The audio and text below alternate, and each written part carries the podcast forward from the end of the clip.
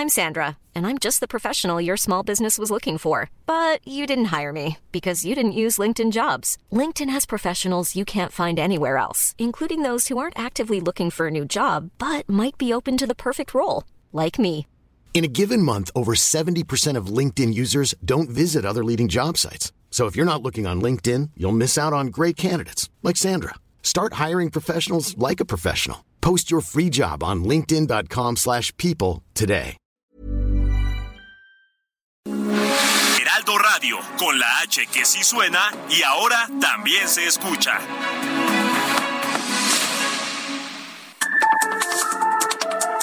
Las coordenadas de la información.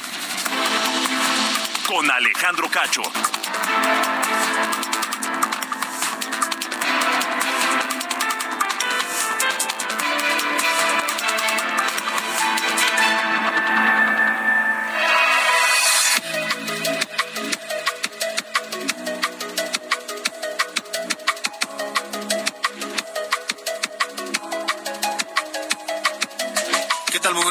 Las ocho en punto, tiempo del centro de la República Mexicana. Estamos en las coordenadas de la información.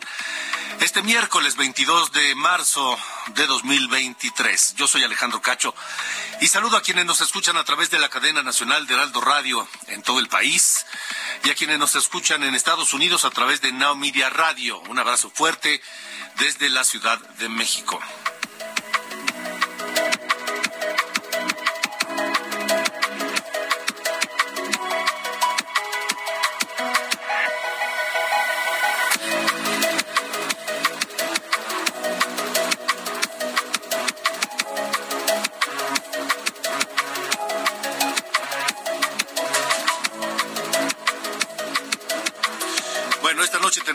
Interesantes que abordar con ustedes y que por supuesto los vamos a leer a través de sus mensajes en el 55 45 40 89 16. La organización México Cómo Vamos en conjunto con Vanguard de México prepararon un diagnóstico que se llama México ¿Cómo vamos en el ahorro para el retiro? Ayer le platicaba y quedó este tema pendiente porque menos de cuatro de cada diez mexicanos tiene una previsión para su retiro. Em, vamos a platicar esta noche sobre este tema con Axel Eduardo González, investigador de análisis en México. ¿Cómo vamos? Pero ustedes están conscientes de que la edad no espera. ¿Tienen algo listo, preparado, previsto para vivir en su retiro? Los leo en el 55 45 40 89 16 y en arroba, arroba cacho periodista.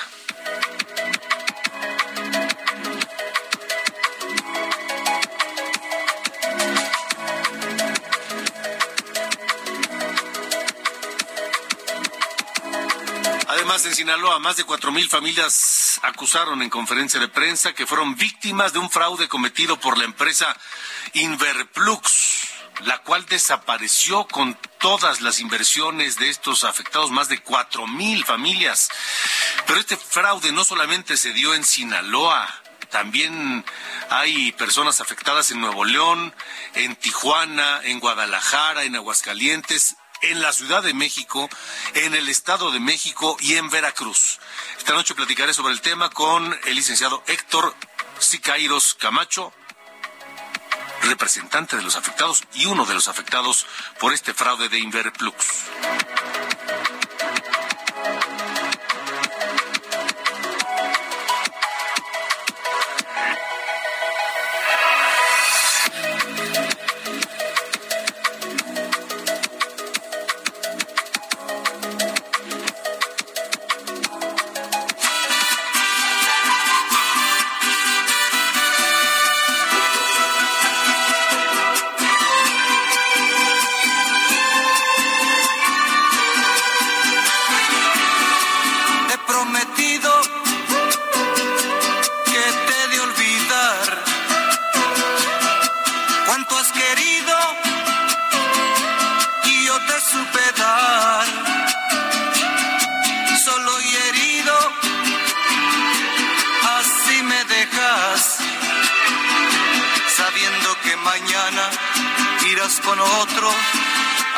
Altar.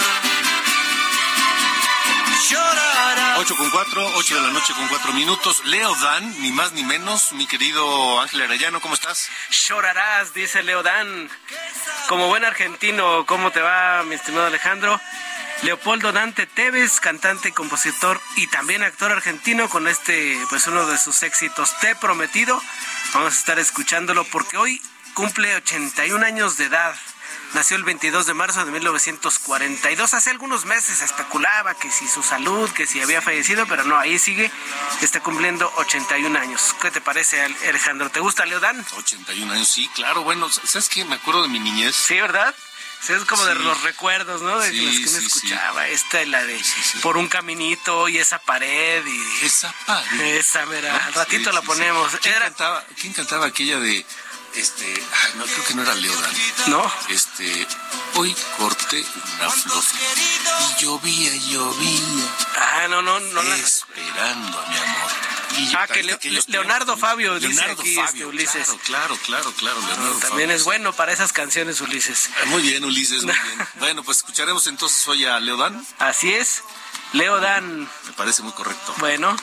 Gracias, Ángel. Gracias, buenas noches. Buenas noches. Llorarás, llorarás por tu capricho.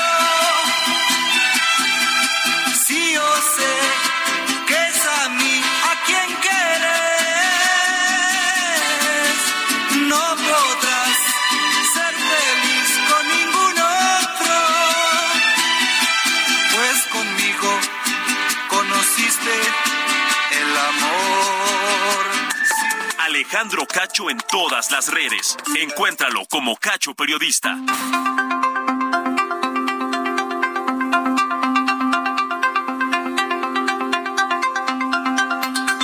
8 de la noche con 6 minutos, tiempo del centro de la República Mexicana, 8 con 6, continuamos en las coordenadas de la información. Y ayer dejamos eh, pendiente este, este tema porque pues eh, resulta que em, no hemos sido lo suficientemente responsables eh, con nuestro retiro. Y, y- los números lo dicen, no lo digo yo, lo dicen los números de esta investigación que llevaron a cabo México, cómo vamos, en conjunto con Vanguard México. Y el diagnóstico se llama México, cómo vamos en el ahorro para el retiro. Y los, y los, y los, los datos son espeluznantes. Axel Eduardo González, investigador de- análisis en México, ¿cómo vamos? ¿Cómo te va? Buena noche. Hola Alejandro, ¿qué tal? Buenas noches, un gusto saludarte y a toda tu audiencia. ¿Qué encontraron? ¿Menos de cuatro de cada diez mexicanos? Sí, justo uno de los de los eh, hallazgos principales es que encontramos que es un porcentaje muy muy bajo el de la población que cuenta con, con ahorro para el retiro. Aquí, digamos, en, en términos generales, eh, algunos de los hallazgos principales es, que el ahorro pues está muy condicionado al nivel de ingreso de las personas y además no solo eso, sino que estén en, en la formalidad laboral dado que, las cuentas de ahorro para el retiro formal o afores están estrictamente ligadas a tener un empleo formal, en general la seguridad social, entre ellas las aportaciones al, para, el, para el retiro, pues entonces por eso es que el porcentaje de la población que, que tiene una cuenta de este estilo es que está bajo. Entonces, acompañado de ese y otros hallazgos, pues hicimos el diagnóstico sobre cuál era la situación del ahorro, en específico del ahorro para el retiro en México, así como una serie de recomendaciones de políticas públicas y acciones precisamente para incrementar por un lado el, el, el, ahorro agregado en, en, el país a través de medidas eh, principalmente encausadas para corregir ciertos de los problemas estructurales del mercado laboral mexicano, que como, como te platico está muy relacionado también para el ahorro de largo plazo y también en acciones específicas para incrementar el ahorro voluntario de las personas, en forma más concreta las personas que ya tienen este tipo de cuentas. Ok, ¿a qué se debe que sea tan bajo el número? Es ¿es, es, es irresponsabilidad, es falta de previsión? ¿Qué es? Pues mira, la, el, el, que sea tan bajo el, dato inicial que platicábamos era principalmente la estructura del mercado laboral mexicano. Recordamos que también eh, más de eh, en, en, el mercado laboral mexicano más de cinco personas de cada diez se encuentran en la informalidad laboral. Entonces esto está muy relacionado con eso que te platicaba que para que una persona tenga una cuenta de ahorro para el retiro de Afore, pues está estrictamente ligado a que se encuentre en la formalidad laboral.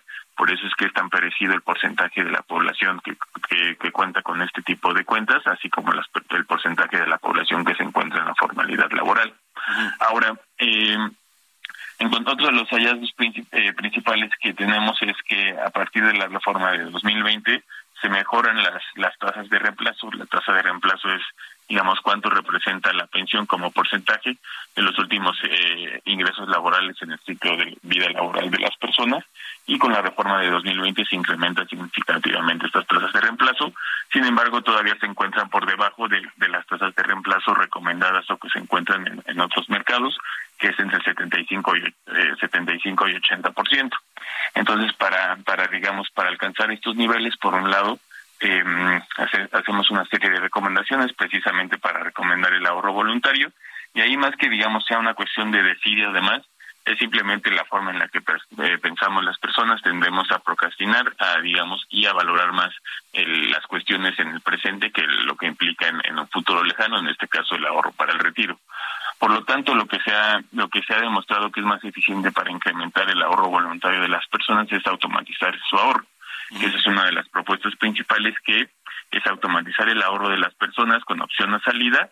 Eso quiere decir que, por ejemplo, cuando cuando las personas son eh, contratadas en un en, un trabajo, eh, automáticamente un porcentaje de su nómina, quincenal o mensual, está destinado a eh, ahorro voluntario.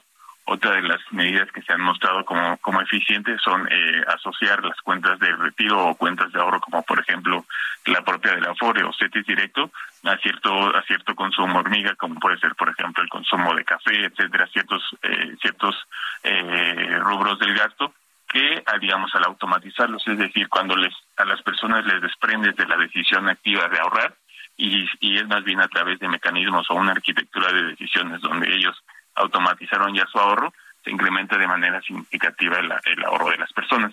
Entonces, más que más que pensar en una cuestión de decisión, más bien es reconfigurar la arquitectura de decisiones para que las personas no tengan que activamente decidir ahorrar, sino que automáticamente a partir de distintas herramientas lo estén haciendo de, una mayor forma que, digamos que lo que solo implica el ahorro el ahorro obligatorio que marca la ley. ¿Está ocurriendo esto o las las generaciones más jóvenes están, están en ese esquema o, tampoco? No, es justo las, las, las recomendaciones de política pública y acciones a implementar que estamos proponiendo después, digamos, de entender cuál es la situación actual del ahorro para que puedan, eh, para que puedan eh, implementarse este tipo de medidas. Eh, ahí, digamos, uno de los hallazgos también en, en el estudio es que existe una propensión importante de las personas más jóvenes así como estudiantes a ahorrar. Esto no quiere decir que los montos, digamos, sean considerables porque pues sus ingresos aún no son no son muy altos, pero digamos, dado la educación financiera, digamos, eh, diferenciada a lo que se tuvo en, generaciones previas, pues hay una, una mayor propensión a ahorrar.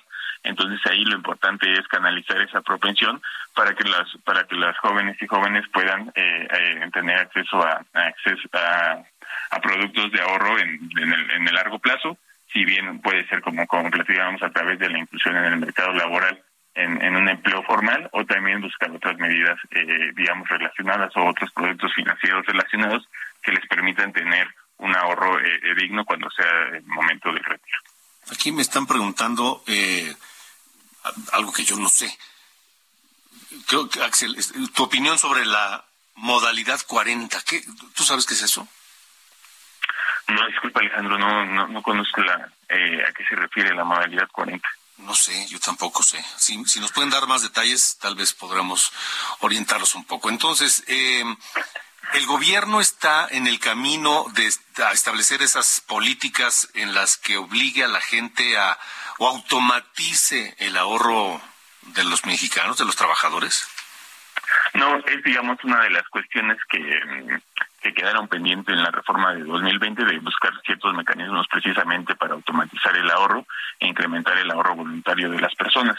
Aquí, digamos, en, en términos generales, entonces la propuesta es abierta precisamente para reabrir esa discusión, sobre todo por lo eficiente que se han mostrado estas, estas medidas en otros mercados y en estudios que se han, hecho a partir de este, evidencia, a partir de estudios de, economía del comportamiento y además pues también en términos eh, más locales las implementaciones que se pueden hacer a nivel a nivel empresa, a nivel conjunto de las mismas, precisamente para para para implementar esta y otras medidas que de las que estamos estamos hablando en el en el diagnóstico y en la serie de recomendaciones de políticas públicas. Sí, porque, porque habrá quien diga, ¿y por qué el gobierno ha de, de, de, emprender medidas de estas, no? Si el ahorro es individual y el, y el problema es del, pues de cada persona. Pues sí, ¿no? porque el, gobierno va a tener que suplir algunos eh, eh, servicios o atención social a, a la gente cuando pues de plano no tenga otra alternativa, ¿no? Sí, justo aquí, digamos, ahí en estos que te platico siempre existe la opción de salida. O sea, la automatización es, digamos, para evitar a las personas este proceso complejo de decisión y a veces burocrático para, para empezar a ahorrar y que más bien si las personas no se sienten cómodas con que sus, sus cierta parte de sus ingresos o cierta parte de su consumo sea retenido para el retiro, siempre tengan la posibilidad y la libertad de salirse de este tipo de programas. O sea, la opción siempre va a estar ahí. Eh, y por otra parte, digamos, en términos más de diseños que se necesitan hacer, por ejemplo, es eh, esta parte del ahorro voluntario a partir de, digamos, automatizado está muy concentrado a las personas que se encuentran en formalidad laboral. Pero una parte muy importante, como platicábamos, es todo, todas aquellas personas que son la mayoría del mercado laboral en México que se encuentran en la informalidad laboral. Y ahí uno de los primeros pasos que consideramos que, que debería buscarse la forma de implementarse es que la creación de las cuentas de ahorro para el retiro o AFORE eh, pudieran vincularse a, a, trámites gubernamentales complementarios, como pudiera ser eh, RFC o otro tipo de trámites locales, precisamente para que, dada esta parte del trámite que es necesario muchas veces en términos de cierta documentación que es necesaria, pudiera vincularse precisamente para eh, cerrar las fechas que existen actualmente entre la formalidad laboral e informalidad laboral y que las personas que se encuentran en esta situación pues tengan acceso a este tipo de cuentas. A ver, ya me explican aquí, dice, el IMSS te da la opción de afiliarte a la modalidad 40, tú pagas una cuota y a los cinco años quedas pensionado con un mayor ingreso. Eh, sí, creo que tendría que checarlo para este para que pudiéramos platicar más a profundidad sobre ese programa en concreto. Sí hay digamos una una serie de programas que precisan también por ejemplo la creación de una FORE lo puedes hacer como trabajador independiente. Y digamos pero está justo esta parte de que muchas veces implica un proceso burocrático y burocrático y demás o sea que no es no es digamos no es tan fácil o factible para para un porcentaje considerable de la de la población. Y entonces en términos generales lo que lo que las acciones o recomendaciones que estamos haciendo es que sea mucho más eficiente en términos de reducir tiempos y, y, facilitar el acceso a las personas para este tipo de cuentas y a su vez para incrementar el ahorro voluntario. Muchas veces eh, cuando, cuando calculamos el mercado potencial identificamos pues aquellas personas que tienen la posibilidad en términos de ingresos laborales incrementar su ahorro, pero muchas veces no tienen, digamos, los, las herramientas, mecanismos o no saben cómo hacerlo y entonces precisamente muchas de las recomendaciones están precisamente en cerrar esos, esos espacios entre la decisión para que sea muy fácil para las personas este, tener esta práctica de ahorro voluntario. El problema es que, eh, pues mucha gente, eh, más allá del, del trabajo informal, mucha gente trabaja en empresas y todo, pero sin prestaciones, que también ese es un gran pendiente, ¿no? Sí, es justo este en esta parte que te platicaba del mercado potencial, pues identificamos eh, aquellas personas, eh, ahí digamos eh, se concentra una parte importante de estas personas que te platicaba que tienen en términos de ingresos laborales eh, lo suficientes, la, la cota la definimos a partir de que las personas en, en, un hogar tuvieran los ingresos suficientes para adquirir una canasta básica alimentaria y una no alimentaria al menos entonces a partir de ahí que tuvieran los ingresos para, para, para hacer expansivos ahorro o adquirir por primera vez instrumentos de ahorro. Muchas veces en esta situación se encuentran aquellas personas que no tienen ahorros precisamente porque no tienen un vínculo eh, laboral establecido, en este caso trabajan en el sector, sector formal de la economía, pero se encuentran en informalidad laboral, ya sea porque se encuentran en una en, en una dinámica de, de, de trabajo, eh, como bien mencionas, que no está reconocido. Entonces también dentro de las series consideramos a este universo muy importante de personas y digamos eh, cómo vincularlos al ahorro para el retiro, eh, a pesar de que no están contratados de una forma formal, aunque también una parte muy específica del estudio está precisamente en cómo en cómo incentivar la formalidad laboral en términos del sector precisamente para que las las unidades eh, sobre todo pequeñas y medianas empresas tengan incentivos para para incluir en, la nómina laboral formal a todas estas personas. De acuerdo, bueno, pues estaremos eh, pendientes. El, estudio completo, de, pues, ¿dónde se puede consultar? Sí, con mucho gusto. El, sitio, lo, eh, nuestra página México Cómo Vamos, está habilitado un micrositio precisamente donde están contenidos los principales resultados del estudio y a su vez podrán consultar a profundidad de primero el diagnóstico sobre cuál es el estado del ahorro para el retiro en México, así como el documento donde se hace, digamos, de forma extensiva toda esta serie de recomendaciones de política pública y acciones para incrementar el ahorro de las personas en, nuestro país. Muy bien. Axel, Axel Eduardo González, gracias por haber estado con nosotros. No, un placer platicar contigo, Alejandro, y con toda tu audiencia. Igualmente, gracias. Sobre este tema me escriben Estimado Alex, gracias. Eh, pues debido a que hace largo rato estoy desempleado, opté por contratar un seguro para el retiro con una aseguradora particular. Soy profesionista independiente con negocio propio, solo así podré ahorrar para mi vejez. Saludos, igualmente saludos. Pues sí, si no se pone uno mismo las pilas, este, difícilmente, ¿verdad? Eh, por acá mm, me, explican lo de la modalidad 40, es un programa de IMSS que significa continuación voluntaria del régimen obligatorio, te sirve para mejorar tu salario promedio de los últimos cinco años y aumentar tu número de semanas cotizadas para mejorar tu pensión. Gracias, Sergio Mendoza, de la Ciudad de México. Pero supongo que esto, esto aplica solamente para derechohabientes, es decir, para gente que actualmente está, está, está pues aportando al, al, Seguro Social, supongo. Aquiles de Guadalajara, gracias. Dice, mm, eh, trabajo independiente, me afilié al IMSS modalidad 40 al jubilarme. El IMSS me paga una cantidad mayor a la que me jubilaría con la FORE tradicional. Eh, tres factores para jubilarte, tus semanas cotizadas, tu edad y tu sueldo de los últimos cinco años. Gracias, Aquiles.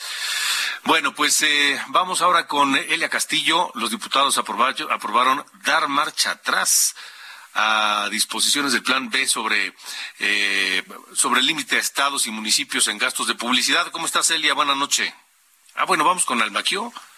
Bueno, pues vamos entonces eh, con esta información que tiene que ver con que trae mi compañero Almaquio García. La Auditoría Superior de la Federación informó que la SEP perdió expedientes para evaluar la escuela. Es nuestra, ni más ni menos. Vaya tema, Almaquio.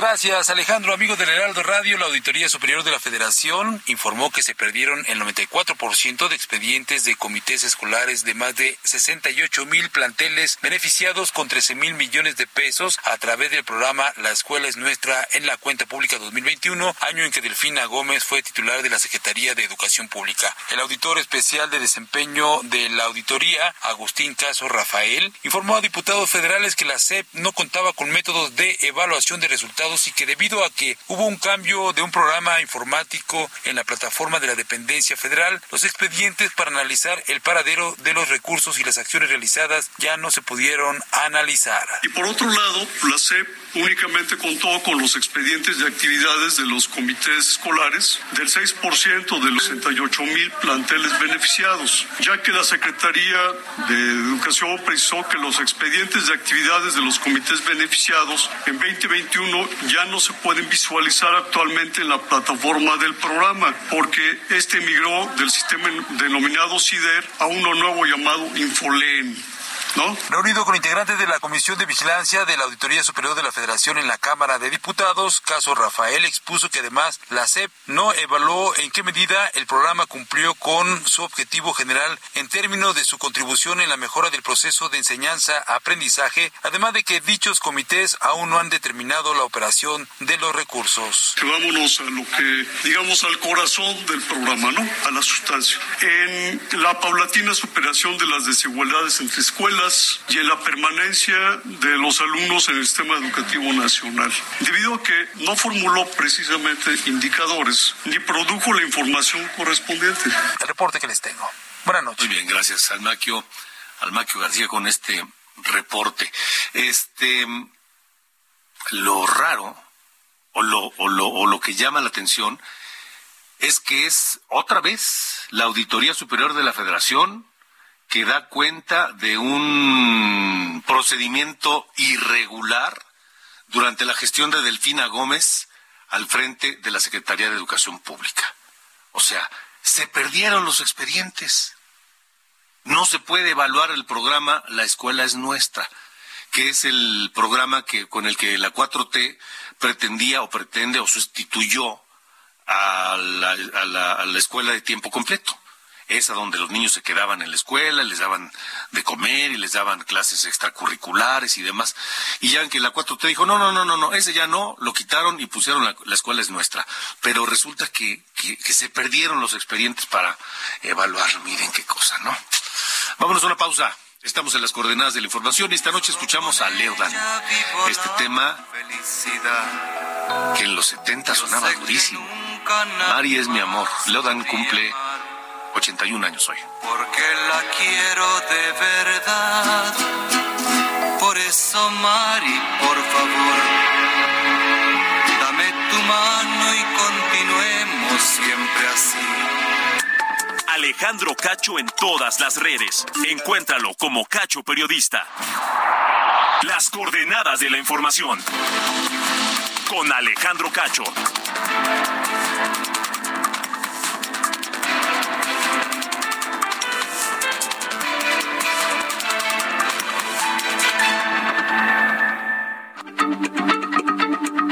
Heraldo Radio, la H se lee, se comparte, se ve y ahora también se escucha.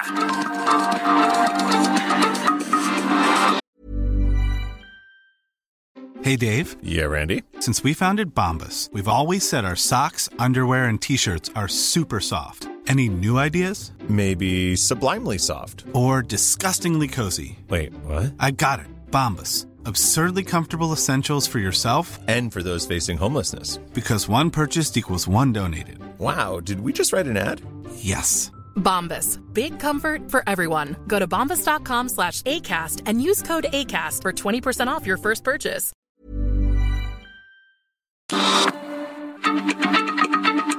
Heraldo Radio, la H se lee, se comparte, se ve y ahora también se escucha.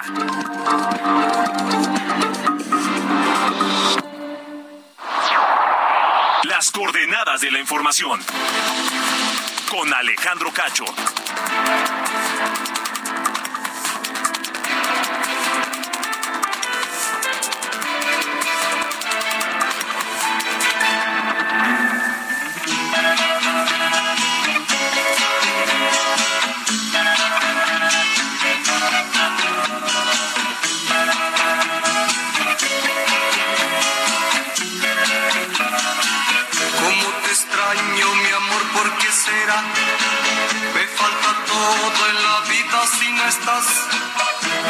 Extraño, mi amor, ¿qué debo hacer? Te extraño tanto que voy a enloquecer. Ay, amor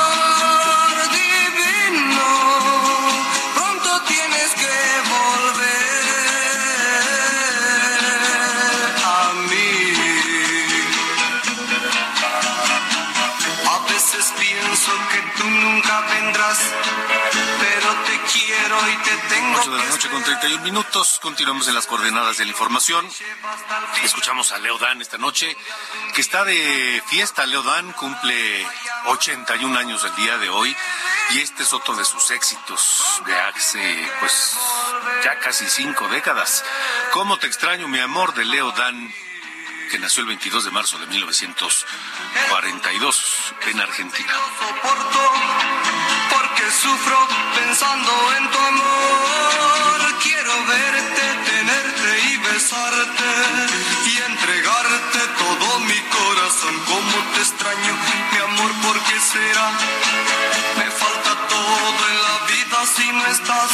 Las coordenadas de la información con Alejandro Cacho.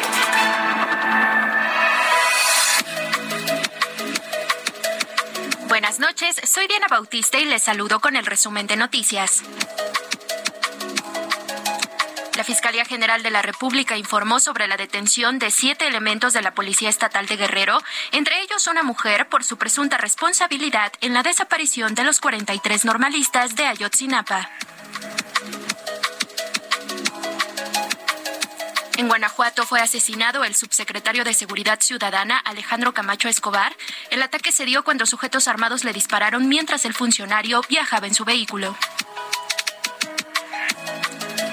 El presidente Andrés Manuel López Obrador descalificó nuevamente el informe de derechos humanos del Departamento de Estado de Estados Unidos al asegurar que está hecho por un departamentito al que le pidió pruebas para demostrar que en México hay tortura y masacres. Por su parte, el secretario de Estado norteamericano Anthony Blinken dijo durante una audiencia legislativa que los cárteles del narcotráfico controlan diversas partes del territorio mexicano, por lo que la población es la víctima número uno de la inseguridad.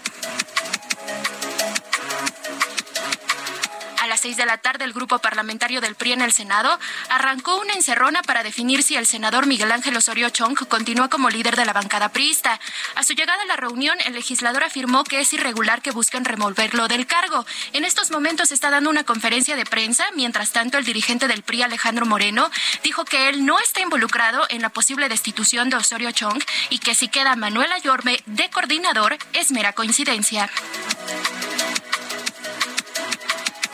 La UNAM impugnó la suspensión definitiva otorgada a la ministra Yasmín Esquivel por el plagio de su tesis de licenciatura, con el que se frena por tiempo indefinido que el Comité de Ética de la Universidad dicte una resolución sobre el caso. Finalmente, a los 65 años de edad, falleció la actriz mexicana Rebecca Jones a consecuencia de cáncer. Rebecca Jones es recordada por su personaje de Vilma de la Fuente en la telenovela Cuna de Lobos.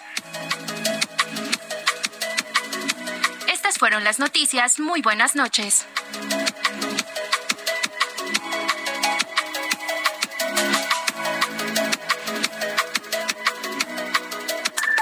Alejandro Cacho en todas las redes. Encuéntralo como Cacho Periodista.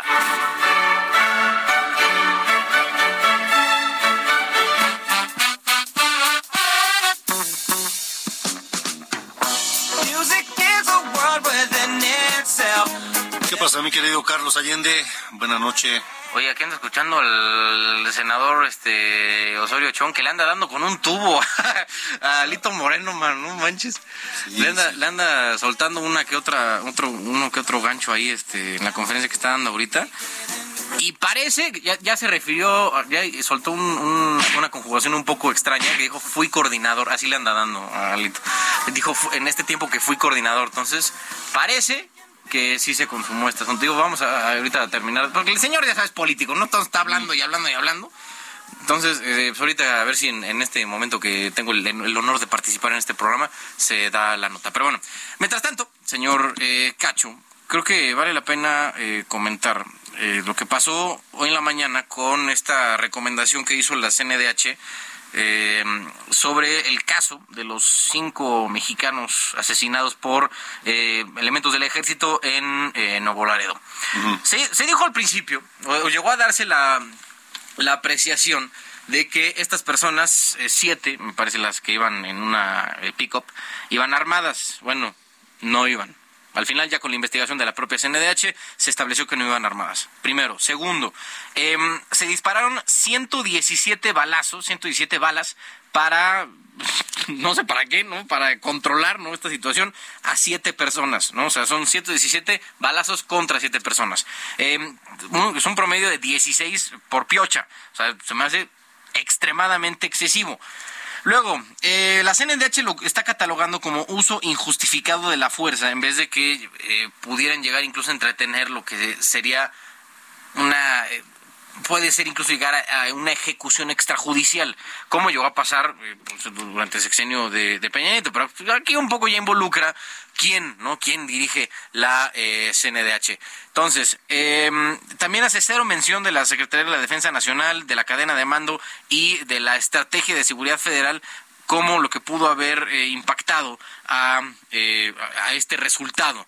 Entonces, eh, si, si nada más un poco para, para cerrar y redondear, quiero, recuperé un poco del testimonio del de, el, el elemento del ejército que fue quien empezó a disparar, que eh, hicieron una breve persecución de esta camioneta pick-up que, eh, donde venían a bordo estas personas, y él diciendo que eh, al parecer chocaron contra otra camioneta, cosa que después se dijo ya a través de los testimonios de las víctimas, que eso no fue cierto, que fue incluso la misma eh, eh, camioneta del ejército la cual chocó a la pick-up de, de las víctimas, que dijo entonces, esto es ya parte del testimonio, se vio una silueta con una acción hacia la unidad oficial en la cual yo venía a bordo. O sea, estamos hablando de que la provocación fue una acción, ¿no? Procediendo en ese instante yo a realizar impactos de advertencia a retaguardia de la camioneta, o sea, unos balazos a la parte de atrás, sin que descendiera ningún tripulante de la misma. En ese momento efectué tres disparos, que de nuevo, acciones de, de, de, de, defensa, no sé, de advertencia. Luego, sigue el testimonio. La camioneta continuó su marcha, pues digo, yo creo que si te, te echan tres disparos a la retaguardia, pues si te, te, pelas, ¿no? Y como la rebasamos, mi campo de tiro se cambió al lado derecho. Volví a accionar mi arma continuamente, tirando 39 cartuchos con dirección a la camioneta, que detuvo su marcha como 10 metros más adelante.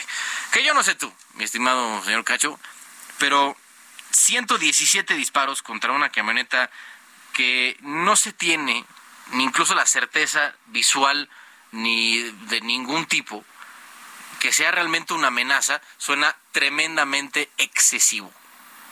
Sí, no parece una mera advertencia, ¿verdad? No, digo, a lo mejor al principio, pero luego ya se, se le soltaron la rafagueada brutal, o sea, 117 disparos contra 7 personas que según la propia investigación de la CNDH no venían armadas. Sí, sí, sí, sí. O sea, ya estamos hablando de, te digo, 16 disparos por, por persona que acabaron matando a 5 y luego estos cuatro elementos del ejército, este, según este, lo poco que se sabe al respecto, están presos aquí en la Ciudad de México, en una, este, en el campo militar uno me parece, ahí en una, este, una cárcel, esperando a ver qué demonios falta, ¿no?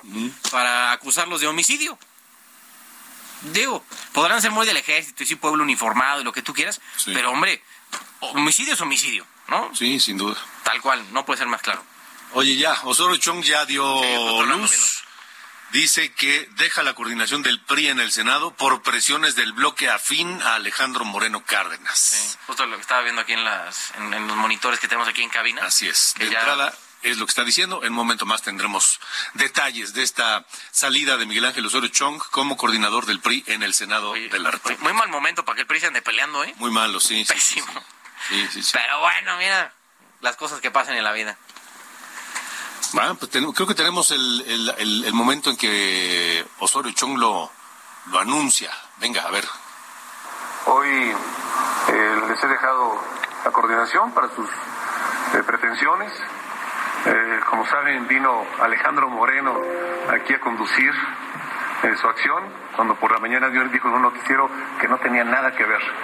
Vino él y dos de sus fieles colaboradores eh, a ver que no se le salía nada, traían un guion perfectamente estructurado, pero, pero, pero, bueno, no, no le salió como exactamente ellos querían. se salió la senadora Nubia, eh, después de un alegato por la legalidad, se salió el senador Perubiel y Claudia Ruiz diciéndoles que estamos en la casa de las leyes y que les decimos a los de Morea que se la pasan violando la ley, los procedimientos, que no lo hiciéramos nosotros. Pues no hubo ninguna razón, pero el tema era, hago la convocatoria, pues ahí está. Finalmente se concreta la salida de Miguel Ángel Osorio Chong de la coordinación del PRI en el Senado de la República. Vamos a ver qué otras implicaciones tiene este tema. En fin, gracias, señor Allende. Siempre un placer, estimado señor Cacho. Ándele, que le vaya muy bien. Las coordenadas de la información con Alejandro Cacho. Vamos rápidamente a Chihuahua, donde la gobernadora Maru Campos confirmó esta tarde el hallazgo de un cuerpo que presuntamente pertenece al generador de violencia José Noriel Portillo.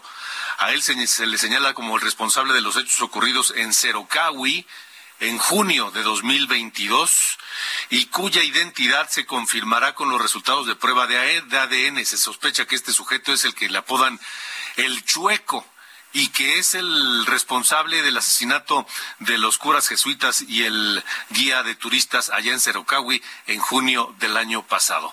Eh, la gobernadora Maru Campos destacó que esto fue respuesta a la presión por parte de las investigaciones y operativos que pues eh, han coordinado los tres niveles de gobierno y el gobierno de Sinaloa también para dar con el chueco. Así lo dijo la gobernadora de Chihuahua, Maru Campos. Y lo que les puedo decir es que lo que sucedió eh, el día de ayer, pues no responde más que a esa presión que se hizo por parte de las corporaciones, la presión que ejerció la Secretaría de la Defensa Nacional, la presión que ejerció la Guardia Nacional, la Fiscalía General del Estado, por supuesto la Secretaría de Seguridad Pública Estatal.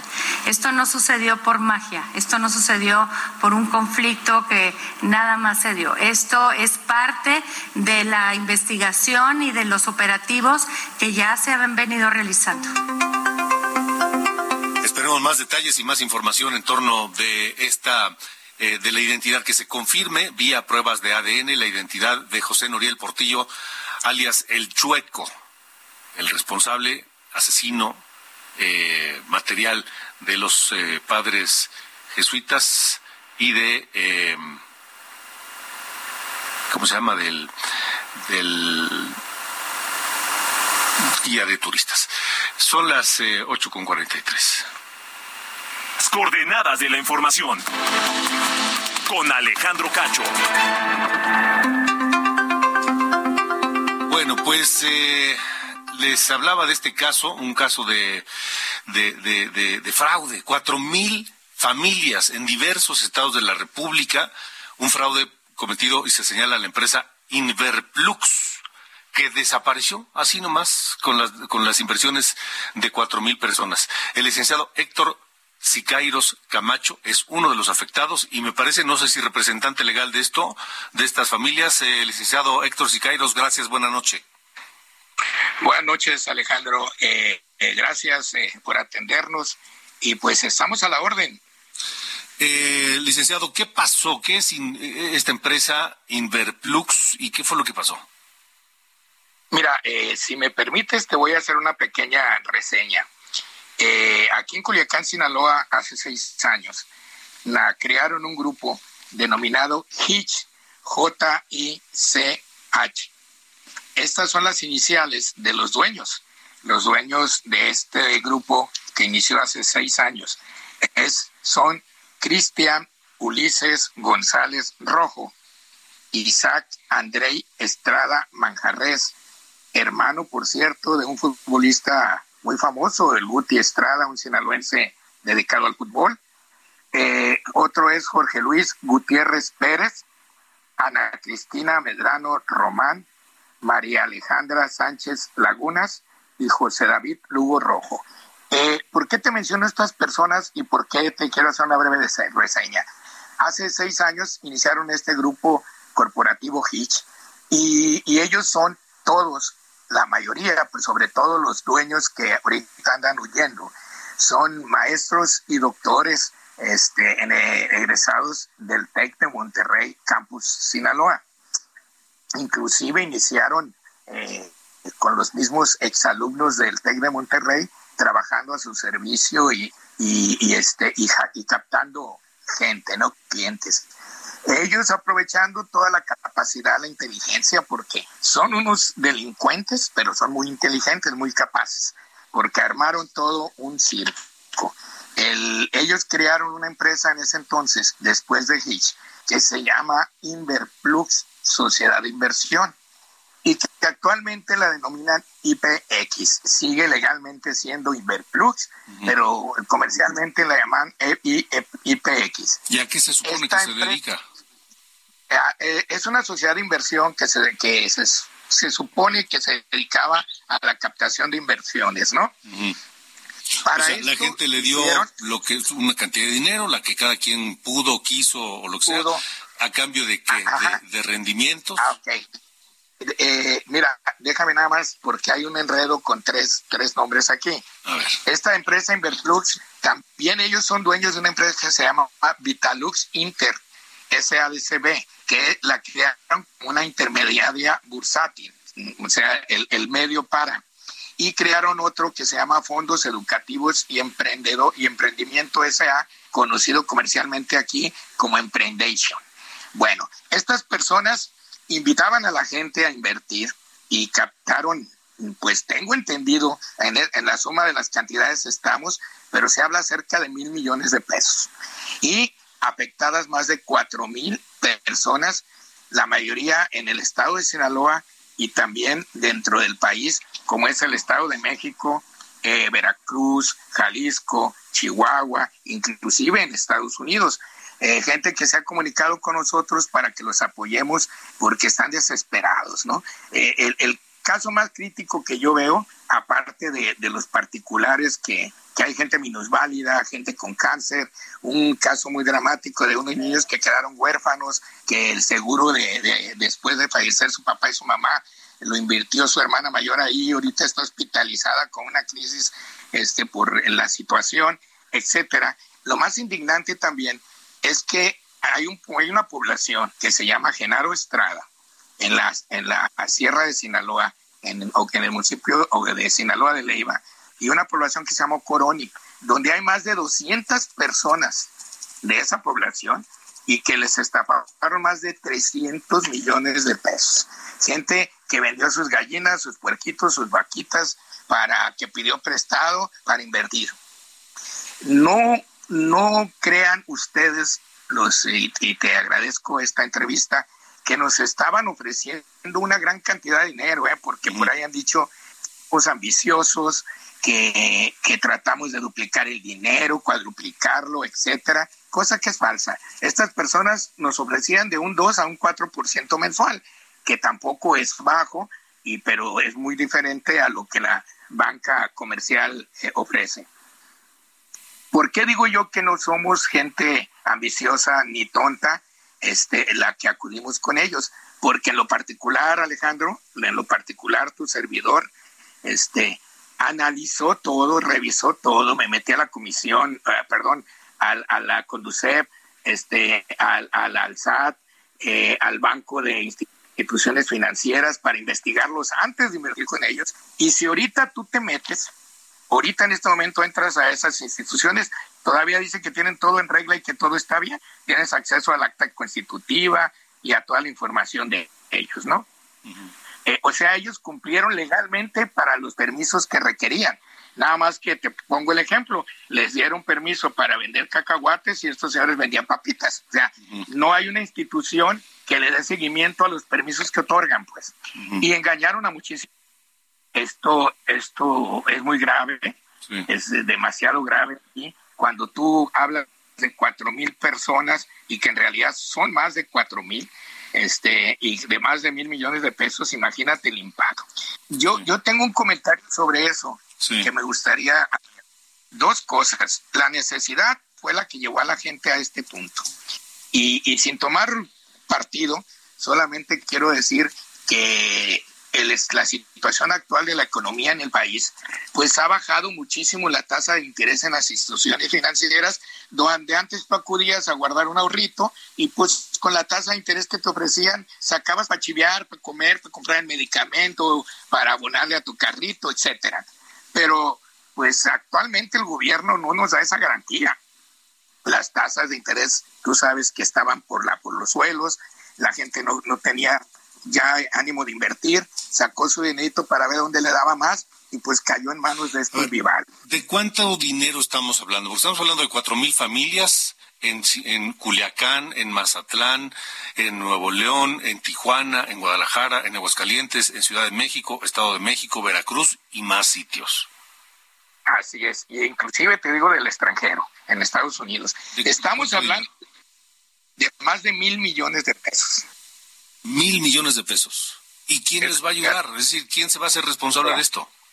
Desgraciadamente, la situación legal y como está esta, esto en, enredado legalmente, nosotros acudimos, tu servidor, con una, con una comisión sí. de cerca de 100 acudimos a la Fiscalía General del Estado al día siguiente que nos enteramos del, del fraude nos atendió el, el, vicefiscal Damaso Castro Saavedra, vicefiscal general en el estado de Sinaloa, y estuvimos platicando una comisión con él, pues para que nos guiaran, nos orientara y nos dijera por dónde y cómo podíamos hacerlo. La esperanza de recuperación es poca. ¿Por qué? porque el tiempo es muy largo para lograr dar con los bienes de estas gentes. Este, sin embargo, ya presentamos denuncias, ya van muchísimas denuncias. Este, hoy había más de 40 agentes en la mesa de, de un agente del Ministerio Público aquí en Culiacán eh, para presentar la denuncia si se van acumulando y acumulando. Somos más de cuatro mil personas afectadas. Imagínate la cantidad de gente. Estamos hablando de, de clientes. Ahora cuéntalos por mínimo tres o cuatro miembros de esas familias, ¿no? Sí. Y, y ahorita es una pregunta eh, muy adecuada. ¿Qué van a hacer o a quién les va, quién les va a brindar ayuda? Desgraciadamente, este eh, es un proceso difícil. Sí, la quedan Fiscalía 30 segundos, licenciado. Sí, señor. Sí, señor. Entonces, es, es un proceso difícil. Vamos a estar atentos, vamos a estar pendientes de lo que ocurra y en comunicación con ustedes porque mil millones de pesos, hombre, no pueden desaparecer así como así. No, muchas gracias por habernos eh, tomado la llamada y seguiremos atentos al caso. Estamos a la orden, Alejandro. Muchas acuerdo, gracias. Muy bien, muy bien. El licenciado Héctor Sicarios Camacho, uno de los afectados, uno de estos cuatro mil familias que acusan de fraude a la empresa Inverplux, que aparentemente, como ya nos explicó el licenciado Sicairos, es eh, pues parte de una red compleja de empresas que pues eh, están defraudando por mil millones de pesos, según cálculos de los propios afectados. Repito, esto ocurrió en Culiacán, en Mazatlán, en eh, Nuevo León, supongo que será en Monterrey, Tijuana, Guadalajara, Aguascalientes, Ciudad de México, Estado de México, Veracruz y otros lugares. Nos vamos, vámonos esta noche. Leodan cumple 81 años y por eso estamos escuchando a Leodan y este uno de sus mayores éxitos, Esa pared. Yo soy Alejandro Cacho, lo espero mañana aquí en Heraldo Radio. Buenas noches. por obra del amor. Esa pared nos separa siempre debe caer. Debemos platicar las horas que pensando estoy en ti se hacen eternas. ¿Cómo es posible que tú ni comprendas? Esto fue Las coordenadas de la información con Alejandro Cacho.